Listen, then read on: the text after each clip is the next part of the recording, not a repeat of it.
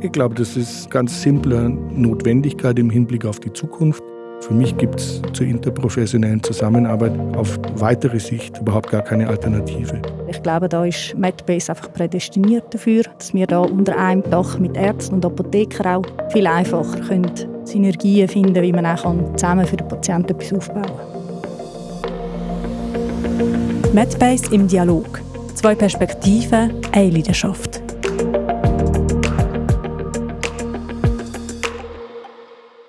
Arzt und Apothekerin, das sind zwei zentrale Berufsgruppen in der Medbase, die meistens aber nicht direkt zusammenarbeiten. Ein Patient geht zum Beispiel mit einem Leiden zu einer Hausärztin, die verschreibt ein Medikament und der Patient holt es in der Apotheke. So läuft die Behandlung in der Regel ab.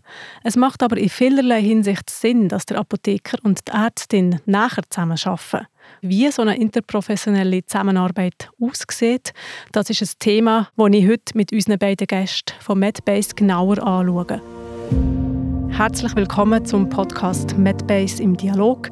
Ich bin Lucia Vasella. Und meine Gäste, das sind Lea Brogini und der Stefan Meidl. Hallo miteinander. Hallo. Hallo Lucia. Lea Brogini ist Apothekerin bei der Medbase Haut- und Kinderapotheke in Pfäffiken und Projektleiterin zur Förderung von interprofessioneller Zusammenarbeit. Der Stefan Meidl ist Arzt bei Medbase Wiel und er ist dort auch zuständig für die Ausbildung von Assistenzärzten und Assistenzärztinnen. Ihr kennt euch ja schon, ihr seid beide auch noch Mitglied vom Qualitätsausschuss von Medbase. Da erfahren wir dann später noch mehr darüber. Zuerst möchte ich ein bisschen auf euch eingehen, auf eure Tätigkeiten. Lea, du bist Apothekerin in der Medbase Apotheke in Pfäffiken, bist dort auch während zwölf Jahren Geschäftsleiterin gewesen. Du schaffst aber gleichzeitig auch noch im Hauptsitz von Medbase. Ähm, erzähl uns doch mal, wie sieht dein Berufsalltag aus? Genau, also ich habe ähm, früher, als ich Geschäftsleitung noch hatte, oder Geschäftsführung in der Apotheke in Pfäffiken, da habe ich einfach 20 Prozent am Hauptsitz geschafft und so versucht, Projekte voranzubringen, auch zum Teil zusammen mit dem Stefan. Und habe parallel 60 Prozent in der Apotheke, vor allem halt auch Personalführung und die Apotheke selber auch äh, ist mir wichtig dass man sie, sie weiterentwickelt. Deswegen sind wir eben dann auch eine Kinderapotheke und eine Hautapotheke geworden. Das ist wirklich eine Spezialisierung von einer, von einer Apotheke wo auch den, den Alltag sehr spannend und abwechslungsreich gestaltet. Und dann mit der Zeit habe ich gemerkt, die Projekte am Hauptsitz werden einfach immer mehr. Und um die Zeit, die ich kann für mein Team und für die Kunden im Pfäffiker investieren ist einfach immer weniger geworden. Und ich habe auch noch Familie und ein Kind daheim. Und entsprechend bin ich jetzt 50 Prozent am Hauptsitz und 30 Prozent aber noch im Pfäffiker arbeiten, weil ich vor allem auch mit den Kunden und mit dem Team super gut Schlag komme. Und was sind deine Aufgaben im Hauptsitz?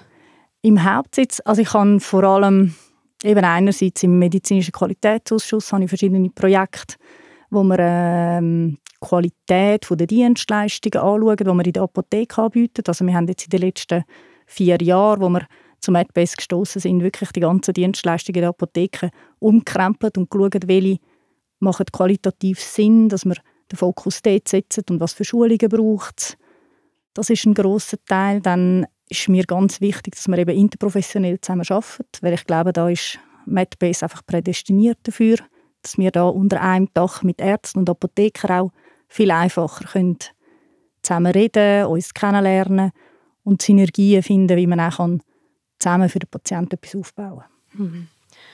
Und Stefan, du schaffst als Hausarzt beim MedBase Medical Center in Wiel. Was sind deine Tätigkeiten dort? Genau, meine Tätigkeiten entsprechen ganz klassisch dem, wie man es vom Hausarzt gewohnt ist. Ich arbeite im 50 Prozent Pensum in der Patientenversorgung und bin da zuständig für die Behandlung sämtlicher Wehwehchen, die einem in der Grundversorgung begegnen können, angefangen von äh, grippalen Infekten, passend zur Jahreszeit, bis hin zu Fußpilz ganz grob, also vom Kopf bis zu den Zehenspitzen. Das ist so meine eine, mein eines Standbein in der Praxis. Und die andere Hälfte meiner Tätigkeit ist eben am Hauptsitz als Mitglied des Qualitätsausschusses der MedBase mit der Lea zusammen sehr gern. Ähm, da sind meine Spezialgebiete die evidenzbasierte Medizin und die Wissensvermittlung an junge Kolleginnen und Kollegen und natürlich die Arzneimittelsicherheit und interprofessionelle Zusammenarbeit, die Lea und ich, wir wie so eigentlich so zu unserem Themenschwerpunkt auserkoren haben. Ihr seid beide Mitglied vom Qualitätsausschuss. Wir haben schon mehrfach, mehrfach von dem gehört. Was, was macht er genau und was ist eure Aufgabe dort? Soll ich anfangen? Fang du an, genau. Also das erste Mal, als ich im medizinischen Qualitätsausschuss war, habe ich mich das auch gefragt, was machen wir da genau? Also ich bin total überfordert mit all diesen Projekten. Jetzt mittlerweile habe ich gemerkt, also das Herz von all denen, die dort dabei sind, schlägt wirklich für Qualität. Das heißt, man hinterfragt eigentlich alles, was wir in unserem Berufsalltag machen und schaut, macht das so Sinn? Ist das noch zeitgerecht, dass man das so macht? Oder gibt es da eben, wie der Stefan vorher gesagt hat, Studien, die zeigen, ja, eigentlich müsste man es heute anders machen. Und wir versuchen, wie Tools zu entwickeln, wo man dann an der Standort auch die entsprechende Qualität und das entsprechende Know-how dann auch kann beim Patienten umsetzen Genau. Ähm, Qualität ist ja für uns in der Medizin als äh, Dienstleister, als Grundversorger elementar wichtig. Das heißt, es ist ein großes Ziel unserer Firmenphilosophie, dass wir die beste Medizin bieten, sofern das überhaupt möglich ist. Und der medizinische Qualitätsausschuss ist wie das Gremium, das hierfür den nötigen Unterbau liefert. Wir kümmern uns darum, dass äh, neue Erkenntnisse umgesetzt werden. Wir entwickeln Konzepte für die Schulung von Mitarbeitern. Ähm, wir entwickeln Konzepte zur Behandlung von chronisch kranken Patientinnen und Patienten. Wir äh, setzen gesetzliche Vorgaben um, zum Beispiel jetzt äh, seit letztem Jahr die Vorgaben der Schweizerischen Gesellschaft für allgemeine innere Medizin, die die Erfüllung von Qualitätszielen als Vorgabe festgesetzt hat. Und wir schaffen interprofessionell. Wir sind eine Physiotherapeutin, drei Ärzte, eine Apothekerin und ein Mitglied der Geschäftsleitung. Und aus dem Qualitätsausschuss heraus kommen ja auch die Projekte zur interprofessionellen Zusammenarbeit zwischen Apothekerinnen und Ärzten. Und da gibt es verschiedene Projekte, die wir jetzt ein bisschen genauer anschauen wollen. Warum braucht es denn überhaupt eine Zusammenarbeit zwischen Ärzten und Apotheken? Ich glaube, das ist eine äh, ganz simple Notwendigkeit im Hinblick auf die Zukunft. Wir haben die Situation, dass die Bevölkerung immer älter, immer komplexer krank wird, dass immer mehr Betreuung benötigt wird und gleichzeitig fehlen immer mehr Fachpersonen. Und dann ist es naheliegend und am einfachsten, wenn die Fachpersonen, die da sind, ihre Kompetenzen bündeln und ihre Synergien nutzen, um eben die Betreuung sicherzustellen. Das heißt, für mich gibt es zur interprofessionellen Zusammenarbeit auf weitere Sicht äh, überhaupt gar keine Alternative. Und wir haben eben das große Glück, dass wir bei uns in der Firma beide Berufsgruppen unter einem Dach haben und dass die Wege sehr kurz sind und die persönlichen Kontakte sehr gut sind und gut gepflegt sind. Und das erleichtert natürlich auch die, das Implementieren der Zusammenarbeit innerhalb der Firma und das macht es leichter, solche Projekte dann zu planen und in der Realität umzusetzen. Was ist jetzt so ein Beispiel für eine bessere Zusammenarbeit zwischen Ärzten und Apotheken? Also wir haben äh, das Projekt Triage und Überweisung. Dort geht es hauptsächlich darum, dass wir ähm, Medical Center entlasten, vor allem in Zeiten von hoher Auslastung. Also, wie der Stefan vorher gesagt hat, Fachkräftemangel und immer so Herbst, Winter, Frühling merkt man einfach, wie die Medical Center oder Arztpraxen am Limit sind und unkomplizierte Patientenfälle dann schlussendlich im Notfall landen, weil sie einfach keinen Platz haben. Und dort haben wir gesehen, dass durch neue Kompetenzen, die die Apotheker durch Weiterbildungen bekommen haben, wirklich so Fälle können in die Apotheke triagiert werden oder besser gesagt überwiesen werden. Das heißt, das Medical Center hat jemand am Telefon mit einem Harnwegsinfekt und sieht, dass keine Kapazität da ist und die Überweisung geht dann direkt an die Apotheke und in der Apotheke kann dann die Patientin im Beratungsraum in einer diskreten Zone wirklich anhand von einer, von einer Anamnese, je nachdem auch noch irgendwelche Untersuchungen äh, die entsprechend passende Therapie bekommen. Und was wir auch schauen, was wir auch gelernt haben in der Apotheke jetzt über die Jahre, dass man wirklich auch nach drei oder sieben Tagen nochmal anruft bei den Patienten und fragt, wie ist es gegangen, dass man dann wirklich auch die Nachsorge kann sicherstellen kann. Also man übernimmt quasi wirklich eine Aufgabe, die ein Arzt bis jetzt immer gemacht hat, aber wo, man, wo nicht unbedingt nötig ist, dass es ein Arzt immer macht. Das zeigt sich jetzt langsam. Also wir haben eine Erfolgsquote von über 80 Prozent, die wirklich abschließend können beraten werden. Es ist natürlich in jedem Fall anders und die Patienten sind die, die am Schluss entscheiden, was ihnen wichtig ist, ob sie wirklich gerne beim Arzt sind oder ob sie auch mal zu uns kommen. Was heißt Erfolgsquote? Also wie wird das, das heisst, also wir, wir haben wie ein Reporting, wo wir wirklich jeden Fall auch aufnehmen. Und dort sieht man anhand von diesen Follow-up-Calls, ist der Fall abschließend in der Apotheke beraten worden oder hat der Patient oder die Patientin dann doch noch müssen zum Hausarzt weitergeschickt werden? Gibt es ähnliche Projekte in dieser Richtung, die auch schon entstanden sind oder wo wir jetzt gerade dran sind bei MedBase? Also das Projekt Triage und Überweisung ist, glaube ich, sicherlich einzigartig. Was wir ähm, auf dem akademischen Weg zurzeit gerade am Laufen haben, ist die P hoch 3 Studie.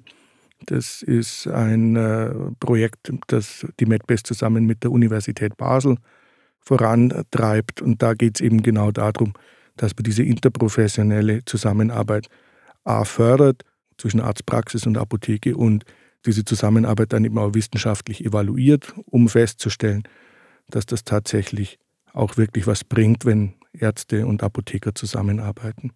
Und das ist eine gute Sache. Da läuft im Moment gerade der Pilot an vier verschiedenen Standorten. Da arbeiten zum Teil MedBase Medical Center und MedBase Apotheken zusammen. Zum Teil sind es aber auch MedBase Praxen und externe Apotheken. Und gibt es die Zusammenarbeit jetzt nur bei MedBase oder ist das etwas, wo jetzt auch im gesamten Gesundheitssystem langsam ankommt? Also ich glaube, dass die MedBase da tatsächlich eine Vorreiterrolle einnimmt und dass es das in der Form bei anderen Playern im Schweizer Gesundheitssystem wahrscheinlich noch nicht gibt, beziehungsweise noch nicht so gut und so konsequent umgesetzt.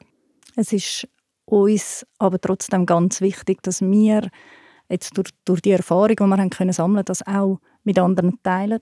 Deswegen haben wir jetzt in diesem Jahr wirklich angefangen, mit Partnerpraxen und Partnerapotheken zusammenzuarbeiten. Und wir versuchen jetzt auch über verschiedene Artikel die Projekte öffentlich zu machen, dass die Leute wie sehen, hey, es macht Sinn und so kann man es machen, arbeiten doch zusammen. Genau. Würde ja Sinn machen, dass möglichst viel mitmachen, wenn man genau. das Gesundheitssystem ein bisschen entlasten will. Ja.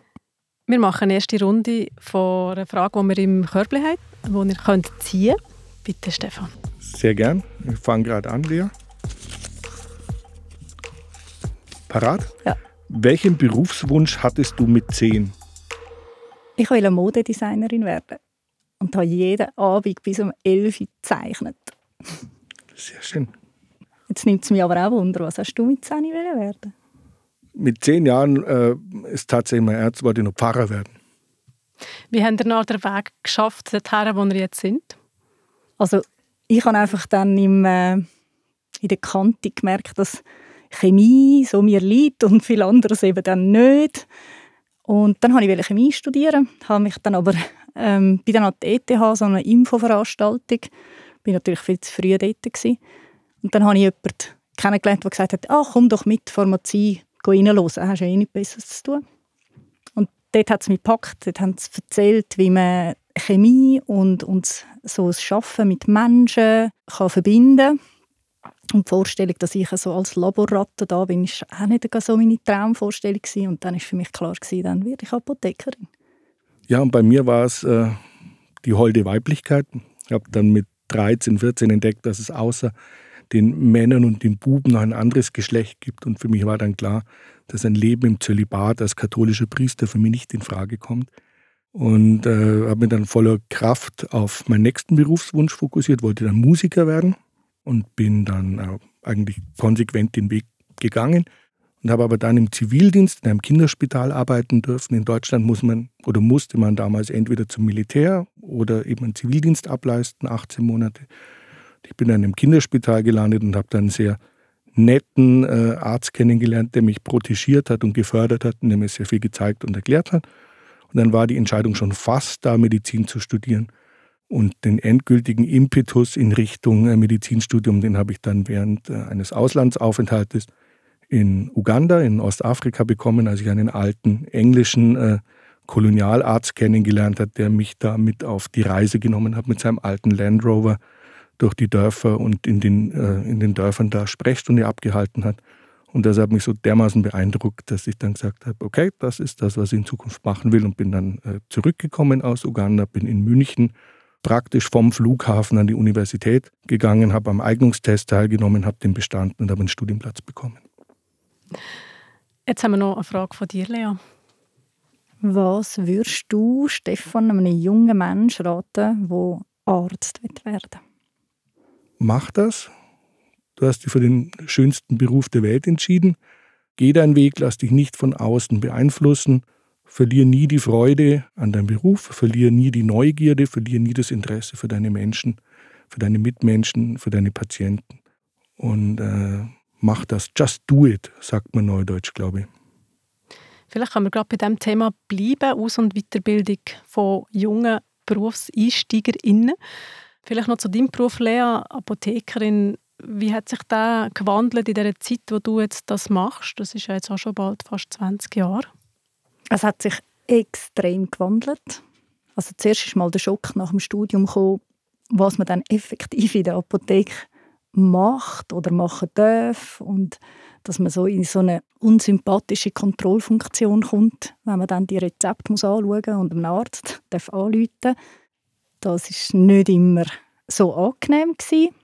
Jetzt über die eben knapp 20 Jahre hat es bei uns vor allem einen Wandel gegeben, wo wir uns spezialisiert haben. Das heißt, wir haben ganz einen anderen Blickwinkel auf die Haut jetzt zum Beispiel bekommen. Wir haben wie gelernt, jeden Fall, jeden Hautfall auch im Beratungsraum genauer anzuschauen, mal zu fotografieren, anzulangen. Das heißt, wir sind wie von dieser Theke weggekommen und haben uns in eine andere Richtung begeben und haben aber trotzdem immer die Möglichkeit zu sagen, ich weiß nicht weiter, ich finde es wichtig, dass sie zum Arzt gehen. Das ist das, was ich jetzt noch schön finde bei uns. Und ich immer denke, uh, was macht ein Arzt, wenn er nicht weiter weiß? da haben wir natürlich einen, einen eleganten Ausweg. Und ähm, auch sonst muss ich sagen, je mehr man weiß und je mehr man mit den Kunden oder den Patienten dann redet, desto mehr kann man auch herausfinden und desto spannender werden die Gespräche und die Fälle. Und das ist das, was ich jetzt auch jungen Apothekern mit auf den Weg geben Wir gestalten, wie es in der Apotheke zu und her geht. Und die Kunden, die erwarten es nicht. Und die können dann ganz interessante Sachen von sich erzählen, die dann wirklich auch uns helfen, uns weiterzuentwickeln. Eine Frage an dich ist gekommen, Stefan, was macht ein Arzt, wenn er nicht mehr weiter weiß? Er ruft in der Apotheke an. aber das darf ich nicht öffentlich sagen. Nein, aber es ist tatsächlich so, ganz im Ernst. Ähm, die Rolle vom Arzt hat sich ganz entscheidend gewandelt. Früher war der Arzt tatsächlich der Halbgott in Weiß und äh, es wurde angenommen von Patientinnen und Patienten, der Arzt muss alles wissen.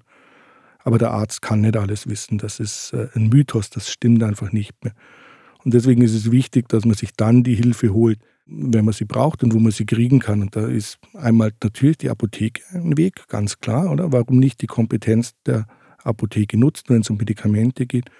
Und das andere ist tatsächlich auch der Vorteil zum Beispiel der MedBest, die arbeitet in einer Gruppenpraxis. Ich bin nicht mehr alleine, sondern ich habe fünf, sechs, sieben Kolleginnen und Kollegen, die ich fragen kann, wenn ich nicht mehr weiter weiß. Und das hilft mir sehr.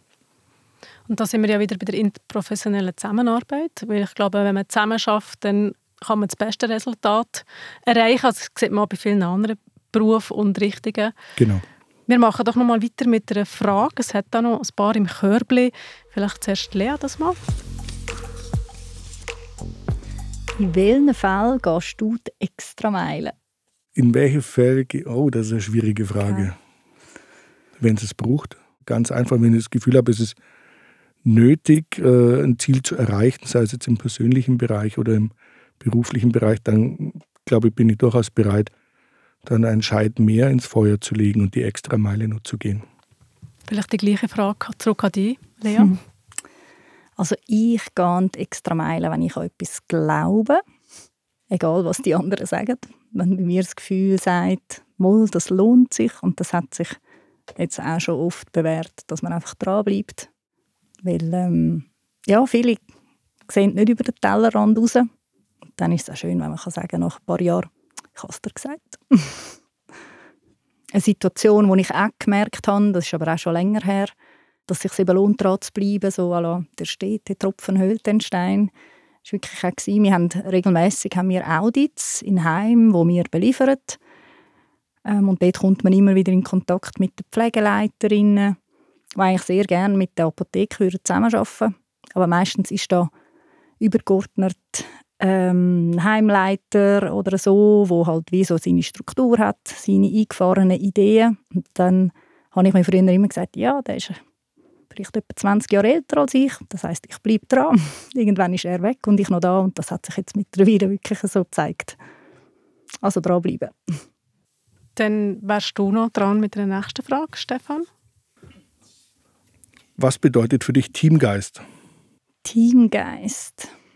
Das bedeutet für mich, dass man auch, wenn wir jetzt nicht alle genau das Gleiche denken, aber einander wollen, eine Chance geben, etwas zu realisieren, zusammenheben und einander unterstützen.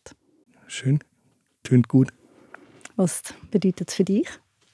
Ja, Teamgeist, Team bedeutet für mich eben nicht toll ein anderer macht, sondern Teamgeist bedeutet für mich wirklich, dass man zusammenhält, dass man durch dick und dünn geht, wenn man eine Sache glaubt, wenn, sich, wenn man das Ziel vor Augen hat, dass man das zusammen erreicht.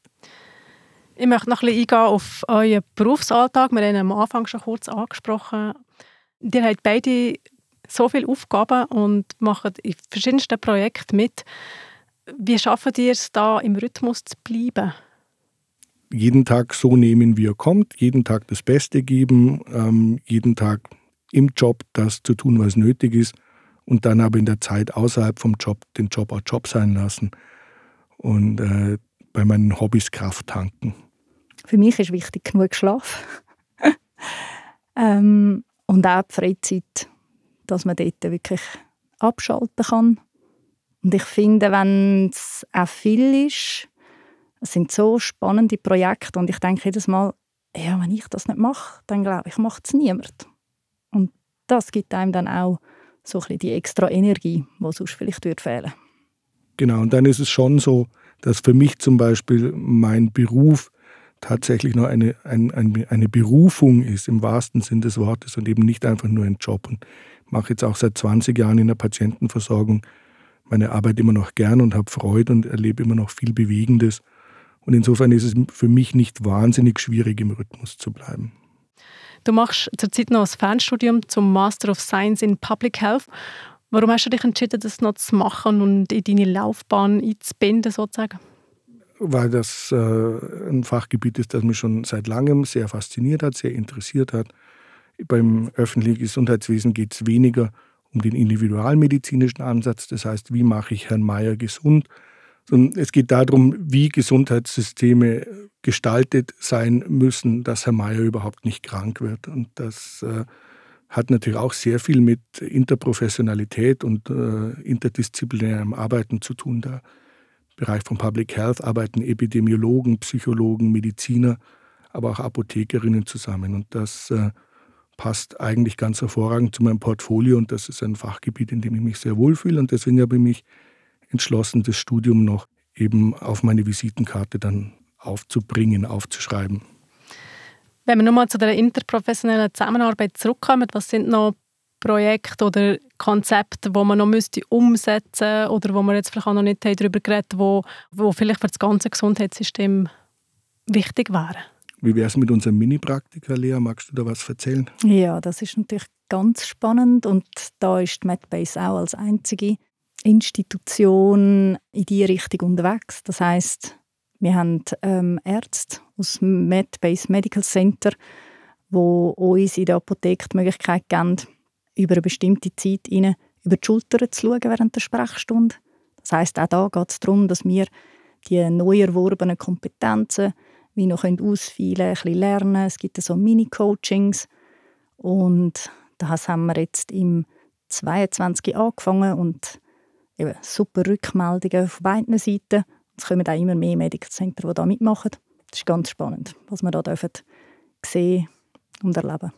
Und ich glaube, wenn ich da nur kurz einhaken darf, das ist nicht nur einseitige Sache, sondern ist auch was eben, wo wir aus der Medizin, in der Medizin als Ärzte sehr viel mitnehmen können. Und das ist auch was, was bis jetzt eigentlich eher so hinter verschlossenen Türen stattgefunden hat. Und dass wir da eine Vorreiterrolle machen können und machen dürfen, Das ist, glaube ich, schon eine sehr gute Sache. Und in welchen Bereichen müsste man noch, oder wo müsste noch viel passieren im Gesundheitssystem, damit die Qualität für den Patienten und für das System besser wird? Also ich sage jetzt mal, in der Apotheke ist man jetzt schon so weit, dass man sich wirklich auch entsprechend weiterbilden um eben die unkomplizierten, akuten Beschwerden auch richtig zu, können, zu behandeln und zu beraten. Ich glaube, was da noch mehr braucht, ist, dass auch Kunden oder Patienten davon erfahren, dass man das überhaupt machen kann. Und etwas, wo uns auch helfen würde, ist natürlich, wenn die Krankenkassen das auch würden akzeptieren dass wir die Fälle abschließend beraten können und auch entsprechend das zum Beispiel von der Grundversicherung wird bezahlt werden. Genau, ich glaube, es ist auch ganz wichtig, dass wir das, was wir bis jetzt erreicht haben, an die Öffentlichkeit bringen, dass die PatientInnen das wissen, dass das möglich ist und im Ausblick auf die Zukunft ist, dass wir uns auf dem bisher Erreichten nicht ausruhen, sondern unseren Weg konsequent weitergehen. Und das ist mein ganz persönliches Credo. Ich glaube ganz fest daran, dass wir als Medbase bzw. als wichtige Akteure im Schweizer Gesundheitssystem nur dann auf Dauer überleben können, wenn wir interprofessionell arbeiten. Das ist so einfach, wie es in der Realität dann schwierig ist. Aber ich glaube, das ist, wir müssen den Auftrag, den wir haben, die beste Medizin für unsere Patienten bieten, einfach miteinander umsetzen. Und ob das jetzt eine Advanced Practice Nurse, ein Physiotherapeut oder eine Apothekerin oder ein Arzt ist, spielt weniger die Rolle sondern ich glaube, es kommt darauf an, dass wir uns wirklich als Behandlungseinheit ähm, verstehen und damit das Beste für den Patienten rausholen. Stefan Meidel und Lea Brogini, ich bedanke mich bei euch herzlich für das Gespräch und alles Gute für die Zukunft bei MedBase. Danke, Danke. Lucia. MedBase im Dialog. Zwei Perspektiven, eine Leidenschaft. Das ist ein Podcast von der MedBase Gruppe, produziert von der Podcast Schmiede. Mein Name ist Lucia Vasella. Alle Episoden von MedBase im Dialog findest du auf Spotify, Apple Podcasts und allen gängigen Podcast-Plattformen oder auf www.medbase.ch-podcast.